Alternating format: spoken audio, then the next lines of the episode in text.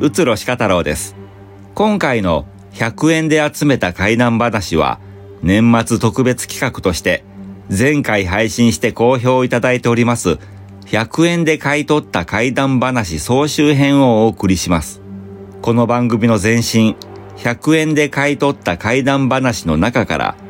今回は子供にまつわる怪談ばかりを抜き出し、怪談パートのみをお届けします。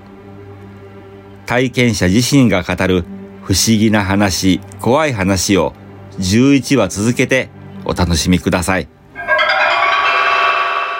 おそらく自分が小学校3年生の時の話だと思うんですけども、うちの小学校が自分が入った時点で築80年ぐらいの木造の旧校舎がありまして、で、それに体育館がつながって反対側に築25年ぐらいの鉄筋コンクリート造の新校舎があるような形の学校だったんですけども、3年生と5年生だけがその旧校舎側に教室が移動するんです。で、なのでその3年生の時の給食当番の時の話だったんですけども、その日たまたま普段6人体制で給食当番をやっているんですが、1人風邪をひいて休んでしまって、で、5人になったんですね。なので、片付けが5人なので、普段よりも時間がかかってしまったんです。で、当時、じゃんけんか何かで負けまして、自分が2回運ぶことになりまして、で、3年生なもんで、やっぱ運ぶのが遅かったんですね。でみんなはもう昼休みになるので、早く運んで遊びに行ってしまうんですが、自分だけその2回目、あの、スープの入った重い寸胴を持って、一人で給食の調理室の脇にある配膳の棚に返しに行ったんです、入れ物を。その時にもう自分一人しかそこの場所にいなくて、その棚を開けて、寸胴を返したらところに、ちょうどその向こう側調理室の場所に、えー、女の人が立っていまして、普段いつもいるんですけど、給食のおばさんだと思いまして、すみません、遅くなりました、お願いしますって声をかけたんですね。普段そうすると、あの、元気に、あいはいいよとか言ってくれるんですけど、その日だけは反応がなかったもので、あれ？と思って、よく見たら、長い髪の毛を垂らして、舌をうつむいて、で、真っ白い服を着てたんですけど、給食のおばさんたちが着るような割烹着ではなく、死に装束みたいな白い着物に白い帯を巻いた人がうつむいてずーっと立っていて、あれと思って、よくよく見たら、あの、洗い場あるんですが、食器とかを洗う。そのシンクの真上に立ってたんですよ。これはもしかしたらと思ったんですけど、えー、小学校の時なので、怖いというよりは、もう気にしないで早く戻って早く遊ぼうっていう思いが先でして、とりあえずすいませんでした、お願いしますって言って戸を閉めて遊びに行ってしまったんですね。で、当時自分ちょっと目立ちたがり屋だったので、教室とかに戻って友達に言うとまた嘘ばっかり言うみたいな話になりそうなので、言うのを控えてたんです。そうしましたら、あの、もう次の日には忘れてまして、で、友達にも家族にもその話一切することなく、時が過ぎたんですが、そこから十何年経って自分が今度、えー、25歳ぐらいの時に結婚することが冬に決まっていて、で、お盆に兄弟みんな集まる機会があったんです。その時に、ふと、やっぱ久しぶりに集まったもんで、小学校の時の懐かしい話とかが始まったんですけど、なんとなく話の流れで怪談話になって、まあ、よくあるあの、小学校の階段的な話が出てる途中で、ふと、あ、そういえば、俺、昔、給食の調理室のところで、女の人見たことあるよって話した瞬間に、妹がすごいびっくりした顔で、白い服着て髪の毛を垂らして、洗い場の真ん中に立ってる女の人でしょって自分が言う前に言ったんです。そしたら、兄弟みんなして、えってなって、で自分は何も言ってない、なんでを知ってるんだって言ったら、妹がふっと、私も見たんだ、昔。で、私の時は何かブツブツ喋ってたんだけど、何言ってるかわからなかったから怖くて逃げたんだっていう話をしたんですね。もうそれで兄弟三人、もう背筋が凍る思いで。で、今その小学校があの他の、えー、商業施設に変われまして、他の、なんだろう、レストランになってるんですけども、そこはスタッフしか入れない場所と区画になってしまって、今もいるのかどうか確認しに行くことはできないんですけども、まだ取り壊されてないので、もしかしたら今もその女の人はいるのかなという話でした。小学校1、2年生ぐらいなんですが、こっくりさんというものが当時すごく流行ってたんですね。で、先生の方からも、こっくりさんというものは流行ってるけどしちゃダメだということで言われてたんですね。で、まあ、小学生なりに考えて、こっくりさんともう一系統、星の王子様というものが存在したんです。で、どちらかというと、こっくりさんは日本和風。で、星の王子様は洋風という感じで、洋風だったら OK だろうという安易な考えで、私たちは、あの、毎日のように、こっくりさんお友達の家で集まっては遊んでたわけですよ。で、まあ、どちらにしても、そういうものは、当時は、その、霊を召喚して動かすものというものの認識がなかったものですから、もう、素直に、もうただただ楽しむという気持ちだけでやってたわけですね。で、まあ、その日もいつもと変わらない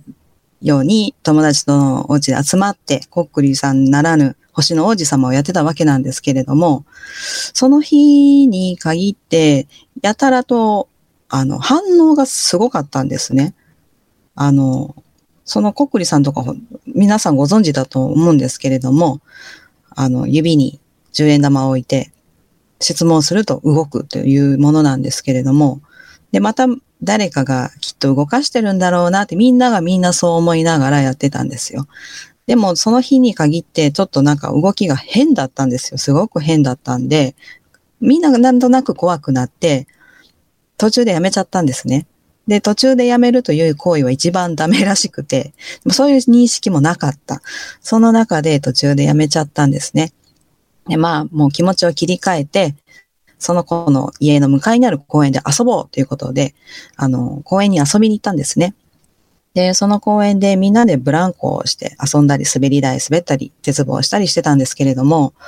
みんなでブランコを乗ってたんです。で、3台のブランコがあって、3人の友達がブランコに乗って、そのうち1人が私だったんですけれども、同じタイミングで全員がドンと落ちたんですよ。まるでひっくり返されたらかのように、もうその時にすごく怖くなって、これは絶対星の王子様が途中でやめたから怒ったんだっていうことで、あの、もうその日以来、そのこっくりさんならぬ星の王子様の遊びをやめたんですけれども、あの、その倒れた時と同じぐらいに、なんか不思議な風が吹いたんですね。強風で倒れるっていうようなことは絶対ないですし、みんなが同じ方向、後ろにトンと落ちたんですけれども、本当にそれはもう不思議な体験で怖かったなっていうのが、この国さん幼少期の話になります。地蔵のたたり。うちの家族は、あの、毎年高野山に、登山に、いとことか大人数で行くんですけれども、まあその年も例年通り高野山に登山に行ってたんです。で、一人ね、いとこで、だいぶ年は離れてるんですけど、その当時で6年生やったかな、のお兄ちゃんが、もう本当に意地悪で、本当にやんちゃで、どうしようもないぐらいやんちゃで意地悪なお兄ちゃんがおって、私はあんまり好きじゃなかったんですけど、怖いから近寄らないようにしてたんですけれども、そのお兄ちゃんももちろんそのファミリー登山に参加してたんですね。で、山を登っていく途中で、やっぱりそのお兄ちゃんはもう木を折ったり、草抜いたり悪さばっかりしてるんですよ。で、おばあちゃんがもうそんなことばっかりしてたら、ばあちゃん当たるでって怒ってたんですけど、彼が、まあ、もうキラキラ笑いながら、悪さばっかりしながら登山してるわけですよ。で、その中途中、あ、もうちょっとで上に着くなーっていうところら辺で、お地蔵さんがあったんですけれども、よりにもよってその子はそのお地蔵さんを蹴り倒してしまったんです。で、さすがにおばあちゃんもおじいちゃんももういとこ総出ですっごい叱ったんですけれども、なんかまあさすがにあんまりにも怒られたから、まあ彼も反省はしてたんですけどね。で、もう、あかんで、絶対そんなことしたらあかんでって言って、まあその日登山は無事に終わったんです。で、その登山が終わって、2週間後かなに、そのお兄ちゃんとそこのお父さんがあのドライブしてたんですけれども、交通事故に遭いまして。で、その、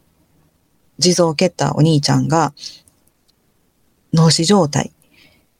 で、運転していたその子のお父さんは、もうちょっと片目失明で入院中っていうような状態になったんですね。で、その時みんなが思ったのが、絶対天罰や。絶対天罰やと思って、で、でもそういう状態でみんなあの、なんとかが無事に回復してくれと思ったんですけれども、そのお兄ちゃんは、あの、残念ながらもう天国に行ってしまいまして。で、そこでもう、あの、私はまだ小さすぎたっていうのもあるし、お兄ちゃん意地悪で怖かったから、別にそんなに悲しくなかったんですね。ただ、やっぱりいとことかね、うちの母親なんかは小さい頃から面倒見てたからすごい死んでたっていうのはよく覚えてるんですけど、その、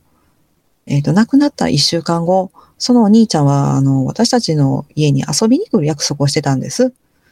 あの、夏休みにも入るし、ということで遊びに来る言ってたんですけど、そう、亡くなってしまって、ほんまやったら今日来る日やったのになーって言ってたんです。で、そんな時に母が、あの、ゆあれ、夜7時ぐらいなんですけれども、あの、表の庭の壁見て、はっって言ったんですよ。え、何？って言ってたら、あ、あの子来てるわって言うんですね。あの子って誰？って言ってたら、亡くなった子やって言うんですね。で、母は、あの、ああ、もうすごい遊びに行きたかったから、遊びに来よったんやなっていうので、あの、母には見えてたみたいなんですけど、私たちは全然そういうのわからなかったんですけど、そういう出来事がありました。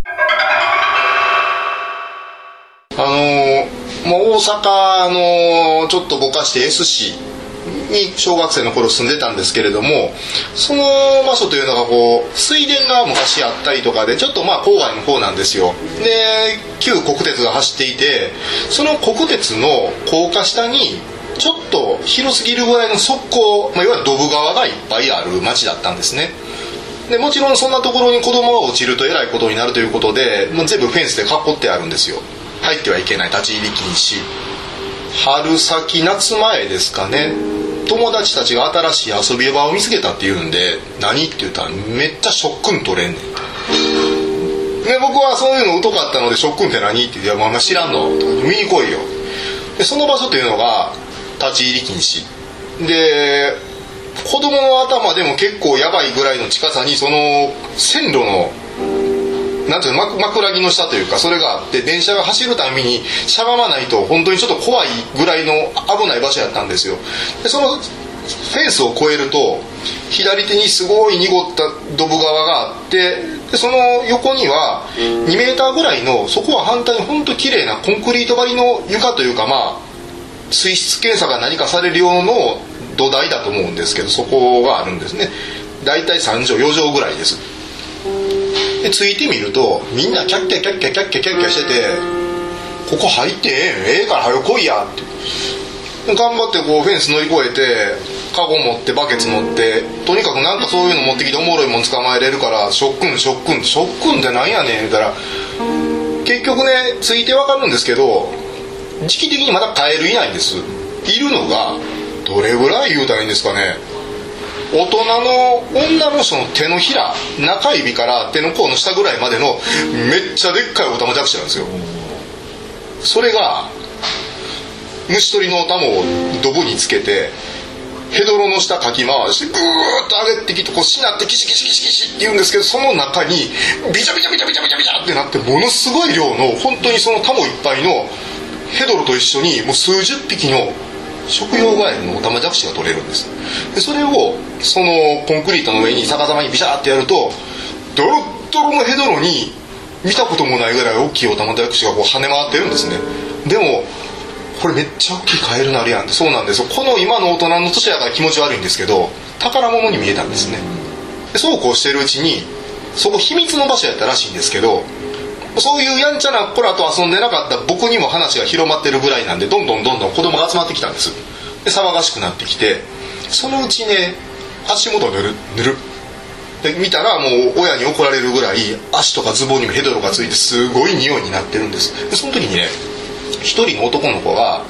間違えておたまじゃくし踏んでまうんですよ。でおたまじゃくしってね悲鳴上げるんです「えっ!」って言って。確かになんかなるんですよ、ま、肺が潰されてその口から最後の息が出たのかもしれないんですうわ声すんでこいつらってなってで靴の裏見たらまあかなりの黒いんですよ。大きいから形もあって。そのオタマジャクシをそれ見て引いてることをニヤって笑ってる男の子たちがいて何すんのかなと思ったらもうなんぼでも取れるんでバケツいっぱいで水も入らんぐらいでもビチャビチャなってるんですね。そのうちに1匹捕まえて尻尾持って「ほれほれほれ」とかって寄せてくるんですみんな「やめろややめろや」とかって言ってるんですけどその弾いた手がやってる男の子のおたまじゃくし直撃してそれをスプルンって滑って顔に当たってまうんですね。そしたら怒るんかな思ったらあまりに気持ち悪くてその子泣き出して今でも映像が出てくるんですけど一番奥にいがぐり頭の短パンの男の子が顔にヘドロついたまんまで泣きながらすごい量のおたまじゃくしを両手で掴んでこっちに雪合戦みたいに両手で全部投げてくるんです。ビュンビュンビュンビュン当たるたびに僕らの体に当たって砕け散るんですよどんどんどんどん死んでいくんですでもうこっち全員大泣きなんですよ気持ち悪いしで当たるたびに声聞こえるしでかわいそうなのと気持ち悪いのともう服もぐちゃぐちゃやしどう説明しよう親にってなっててもうその子泣きながら切れて泣いてでまた次のやつに手かけようとした瞬間にこけてはまってまうんですよ。速攻に。うわーってなってもう自分らも大変なんですけど網でとにかく渡して上がってこい上がってこいで案外浅いらしいんですけど下が本当にヘドロなんでそのまま引っ張っても上がってこないんですね。で彼の見た目っていうのが頭から落ちてるんでヘドロでドロドロなんですよ。でそれで「ああ」って言ってでこう必死にみんなで上げて「大丈夫」とにかくその綺麗な水入ってるバケツもあったんで頭に水かけてその気持ち悪い状況を何とかしたんですよ。もう大泣きですよね目痛い。で親よママ呼んでママ呼んでって泣いてるんですけどそっとして ってえずき始めるんですよ。で大丈夫か？親よあもう呼んでるから。大丈夫？みんな心配なんですよ。汚い水飲んでるんかな。うんうん気持ち悪い。気持ち悪い。うんって口からねすごい量も玉口出てきたんですよ。うわーってみんななって。でその子が泣き止んだんです。え？びちゃびちゃびちゃって。大丈夫？おたまじゃくし見て。さっきよりもそのブワー抜き出すんですよ。うわーって。どうしたん？どうしたん？どうしたん？どうしたん？でその時わからないんです。もう親に怒られる学校の先生に怒られる二度とあそこ行ったらあかんよ。で翌日何事もなかったかのようにそのおたまじゃくしの男の子学校来て「大丈夫やった」って「もう昨日ごめんな」って「なんで泣いたん？最後。気持ち悪かったから。俺も戻したりしたら風邪の時になんか泣いたりするわ」どうしたん首振って「ちゃうちゃうねん」俺おたまじゃくしそんなん飲んでないねん」えいや頭から落ちたって言っても口の中何も入ってへんからせやのに戻したらあのおたまじゃくしいっぱい出てきたや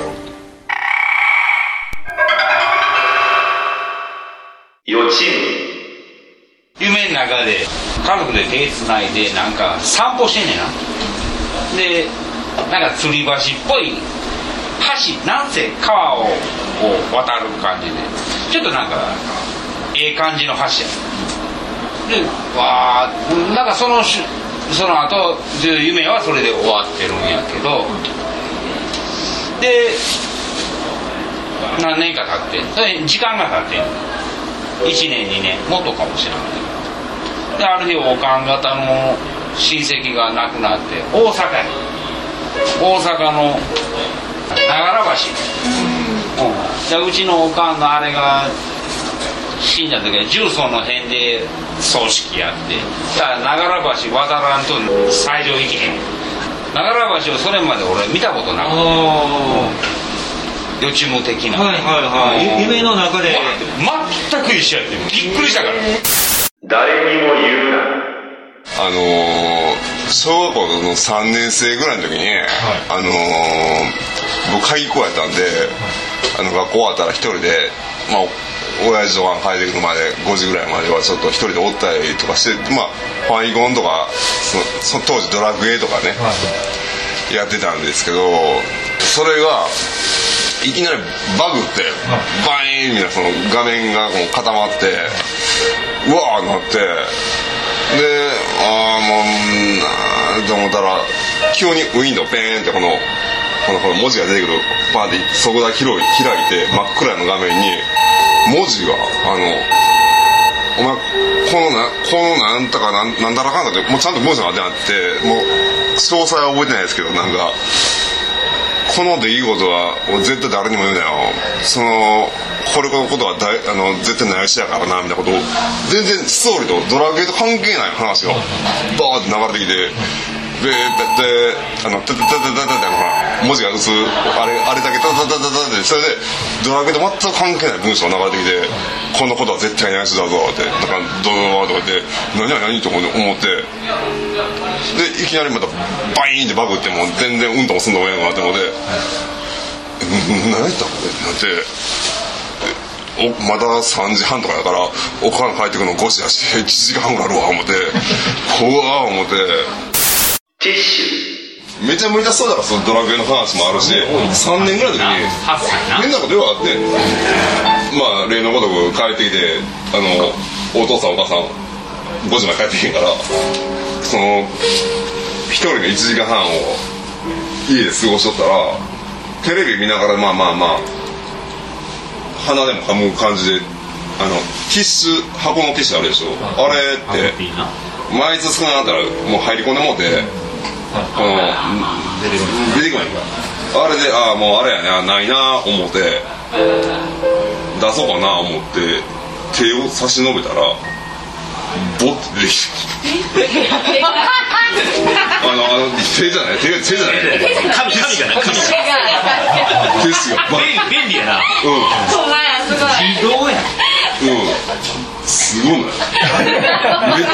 めっちゃ怖いめっちゃ怖いもうそれまでほんまもうドラクエ。5時までむちゃくちゃ怖い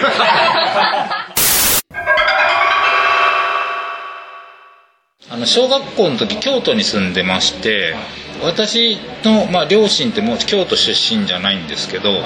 父は青森の出身で母は満州生まれでで、まあまあ、あの戦争終わって四国に戻ってきて、まあ、大学で京都に2人とも大学で京都に出てきて京都で知り合って結婚してでずっと転々と借家住まいしてたんですね。で僕が小学校、ろえっと5年生か6年生の夏その時はあの京都のあの、まあ、祇園の近くに稲手通りってとこがあるんですけどそこの古い酒屋さんの裏に借家住まいして酒屋さんの仕事手伝いながらそこで家族で暮らさせてもらってるみたいな感じ。ほいで小学校の課題で蚕をお蚕さんを買うっていうそういう課題があったんですね。買うんです。で、えっと、桑の葉とかあの小学校にあの生えてる桑の葉持ってきて蚕2匹か3匹ぐらいみんな持って帰って歯食べさせてっていうことをしてたんですね。桑の葉とかやるのやっぱ母親が全部やってたんですね。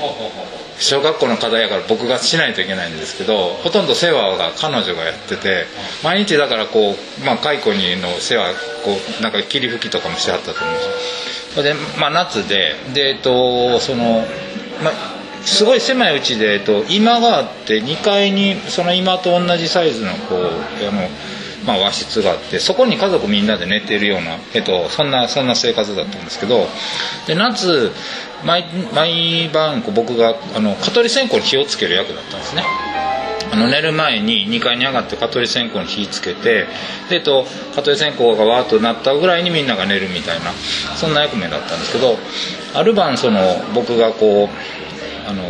蚊取り線香に、ま、マッチで火つけてで消えたと思ってそのゴミ箱にポンってマッチをこうほかしたんですねいつものようほんなそのほかした瞬間にブワーッと火がこう立ち上がりまして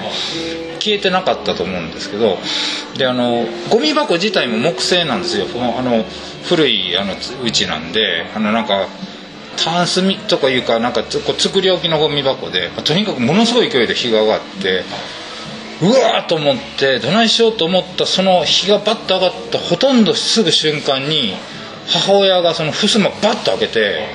バケツ持ってて水ザーッとかけて消火しはったんです。え何今のと思って。僕の体感では蚊取り線香に火つけましたマッチ消したと思いましたゴミ箱入れましたその瞬間火上がったうわっと思ったらもう襖開いておかんが水バーッて消えたんですよで、まあ、その時はあの、まあ、びっくりもしたんですけど、まあ、安心したんですけど後からめっちゃ怖くなってきてえなんでおかんあのタイミングで水かけはったんとか思って多分ねその晩はとてもよう聞かんくてその次の日とかに母親にね「お母さんなんであんな早く来たの?」って言ったら母が真顔でね「おかいこさんが教えてくれたんよ」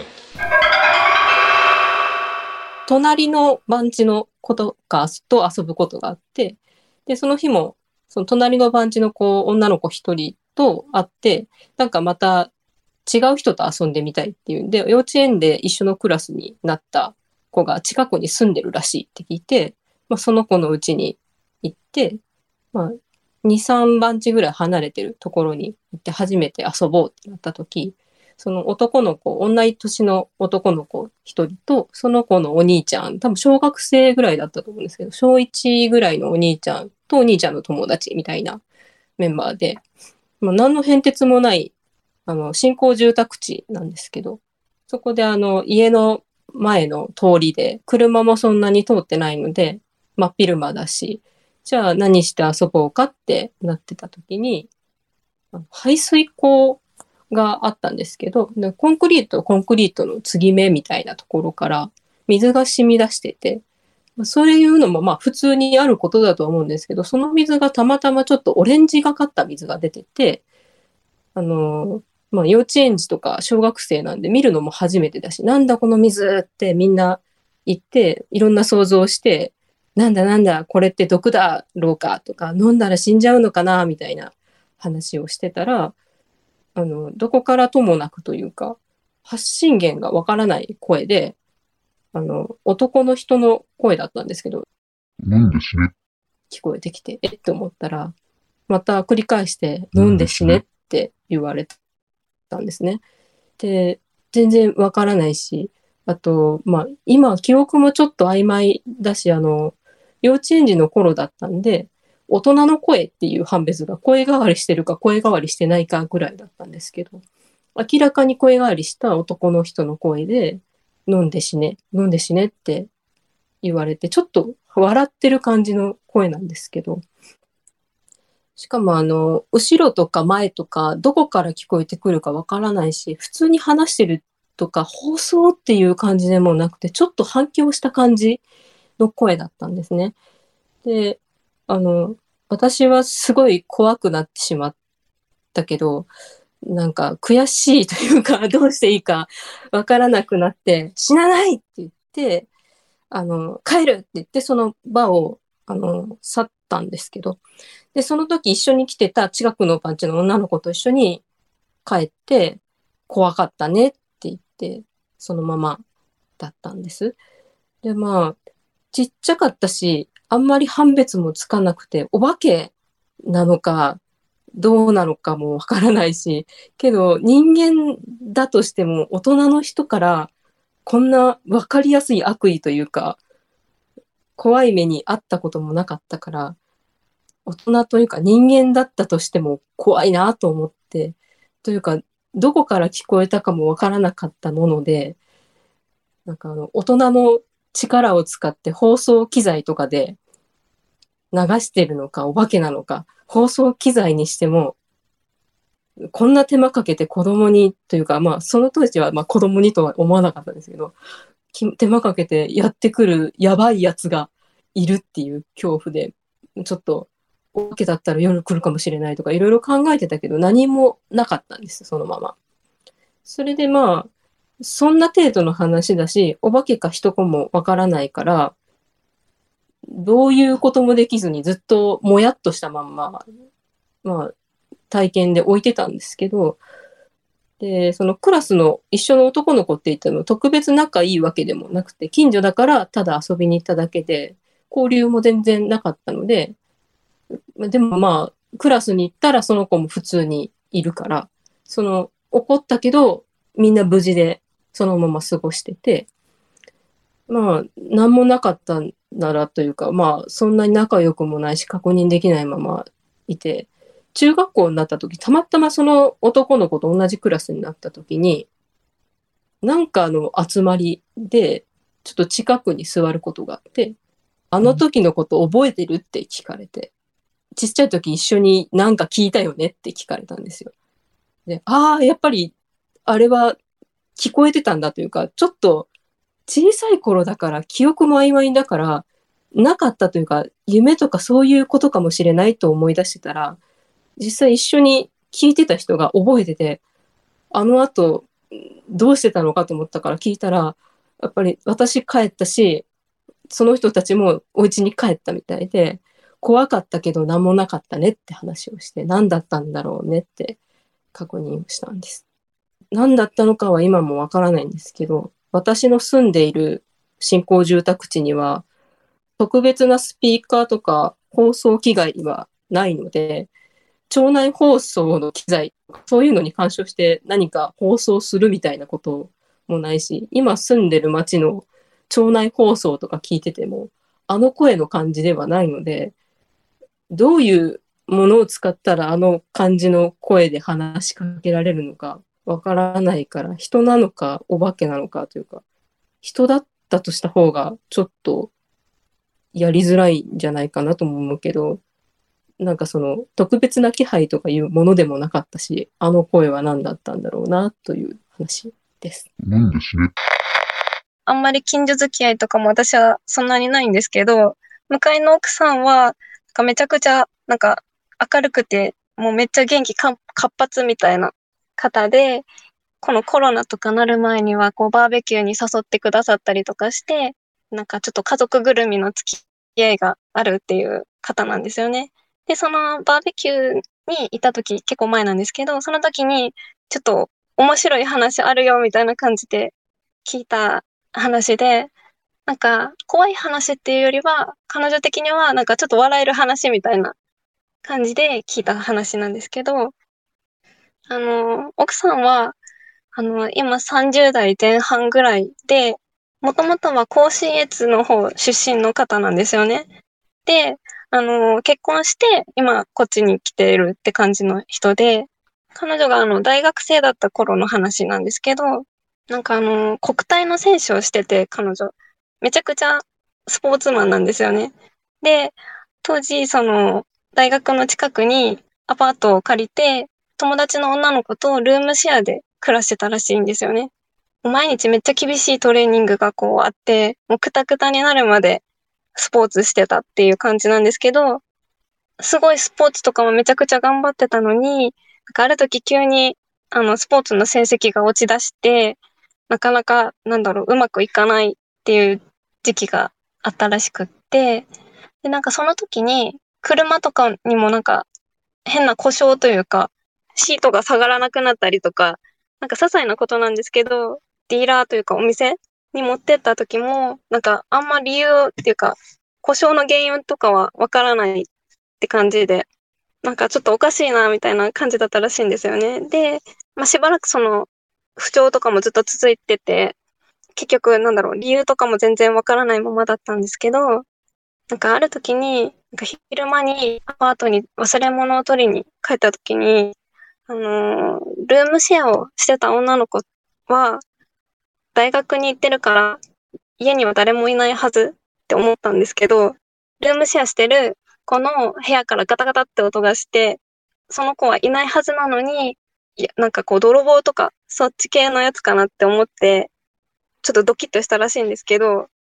なんだろう、スポーツやってるから、なんか、ちょっとやそっとの男性には負ける気がしないって思ったみたいで、なんか、なんか誰？みたいな感じでガラッて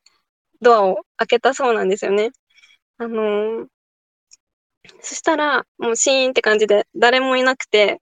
まあ気のせいだったのかなっていう感じで、こう、あーまあいいかって思って、こう部屋を出ようとしたら、いきなりアパートの周りを全体からなんか手でババババって叩くような音がして、あのーなんか雨戸とかガシャガシャみたいな音とかもして、もうびっくりするじゃないですか。で、えっと思って、こう、しばらくその音がずっと鳴ってたらしいんですけど、急にその音がピタって鳴りやんでて、なんかシーンってなった瞬間、耳元で男性の低い知らない男性の声で、おい、無視するなっていう声がバッて聞こえたっていう。まあそれで、まあその時は本当にドキッとしてびっくりしちゃったらしいんですけど、めちゃくちゃ元気でスポーツマンなんですよね、彼女。なんで、なんかちょっとムカついてきたみたいで、それに対して いや、おかしいやろって思って、なんかそ、その場で、うわーみたいな感じで、なんか、ふざけんな、みたいな感じで暴れ回ったら、まあ、それ以降、なんか、いろいろな不調とかも治ったっていう。だから、幽霊とか信じてないけど、まあ、そういうのいるとしても、気合で乗り越えられるって、その彼女は、なんか、話してました。私が小学校3年生ぐらいの時なんですけど近所の児童館でお化け屋敷みたいなのが開かれてて地元の中高生が作ったようなまあ簡易な可愛いお化け屋敷でしてで当時下に双子の妹が2人小1のその時小1の双子がいてその双子の妹を連れて一緒にそのお化け屋敷に行ったんですね。んでまあ最初はビニールのトンネルくぐってあのある教室にまあ暗になってる教室に入るんですよ。まあ子供なんで怖いな怖いな言いながら入って。でも中身入ったら大したことなくって段ボールで作ったお墓みたいな段ボールで作ってそれに灰色を塗ったようなに「お墓」って書いてあって蛍光塗料で。でそれがぼやっと浮かび上がってて。で壁からは手袋がピョピョピョピョピョって出てまあそれの一個がね誰かが手入れて動かしたりしてまあそんな可愛らしいものだったんですよ。ちょっとまあびっくりするぐらいの。でそろそろ終盤になった時に真っ黒い通路があってでそこがフィニッシュなんですけどもあの出口があるんですけども通路の右手にくぼみがあってそこになんか人が座ってたんですよ。でそれがなんかリアルな骸骨やって茶色っぽいなんかシャレ神戸もう本当理科室に置いてある標本みたいな骸骨が座っててでなんかそれがおもむろにすっくって立ったんですよ。もうなんか人が来てるような感じのやったらやっぱり蛍光塗料とかで変な光り方とかしてると思うんですけど真っ暗いのになんかそれが茶色い骸骨やって分かるのが浮かび上がっててでも私も演出の一部や思ってめっちゃ怖がってもう妹を押しのけて出口でバーって出たんですよ。でその後、まあ、すぐ外にベランダが開けてましてでそこでみんな最後スーパーボールとかして遊ぼうっていう感じになってて。で出た時に妹に「最後の骸骨めっちゃ怖かったよな」って「見た?」ほな妹が「そんなんおらんかったで」えなんでめっちゃ怖かったやんかとか言ってもそんなんおらんかったよ。の一点張りで。だから私が見たん何やったんやろな。中学生の頃の話なんですけども当時あの野球の部活をしていまして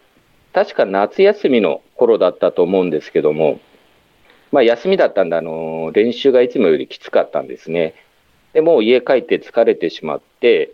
結構早い時間にベッドに入って寝てしまったんですね。で、そうしましたら、あの、まあ、夢を見まして、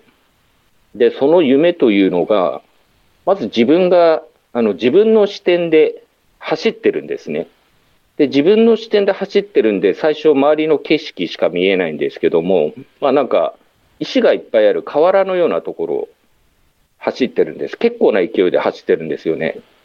で、だんだん走りながら、あの、まあ、自分の手足とかが見えるんですけども、すごく汚れてた、あの、日に焼けてて、で、いや、ここまで日に焼けてないよな、と思って見てると、こう、服が着物なんですよね。その昔の農民の人が着てるような野良着みたいな感じの服を着てまして、で、右手に鎌を持ってるんです。その鎌を持った状態で、野良着で、まあ、わらじを履いてるんですよね。それで、その状態でわーって走ってて、で、なんでこんなに走ってるんだろうって考えるんですけど、しばらく走ってると、あの前に、また農民の、まあ、奥さんみたいな服装をした女性が、すごい必死な顔して逃げてるんですね。で、あこの人追っかけてるのかなと思いながら、まあ、うわーって走って、その女性の方を押し倒すんですね。で、その女性の方を押し倒して何をするのかと思うと、その女性の方、結構臨月ぐらいの妊婦さんなんですけど、その鎌で、その妊婦さんのお腹割って、赤ん坊を取り出すっていう。で、そこで、うわーってびっくりして、目が覚めたんです。で、そこで目が覚めて、ふっと足元を見たら、まあ、白い着物を着たおばあさんが、すごい怖い顔して、私の足元のところで正座して睨んでたんですね、こっちを。で、いやーって思って、まあ、いつの間にか多分気失ったのか何かして、まあ、気づいたら朝だったと。で、また翌日、野球の練習をして、また帰ってきて疲れて早く寝てしまったんですね。そしたらまた、全く同じ夢を見たんです。で、また女の人を押し倒して、お腹を割って、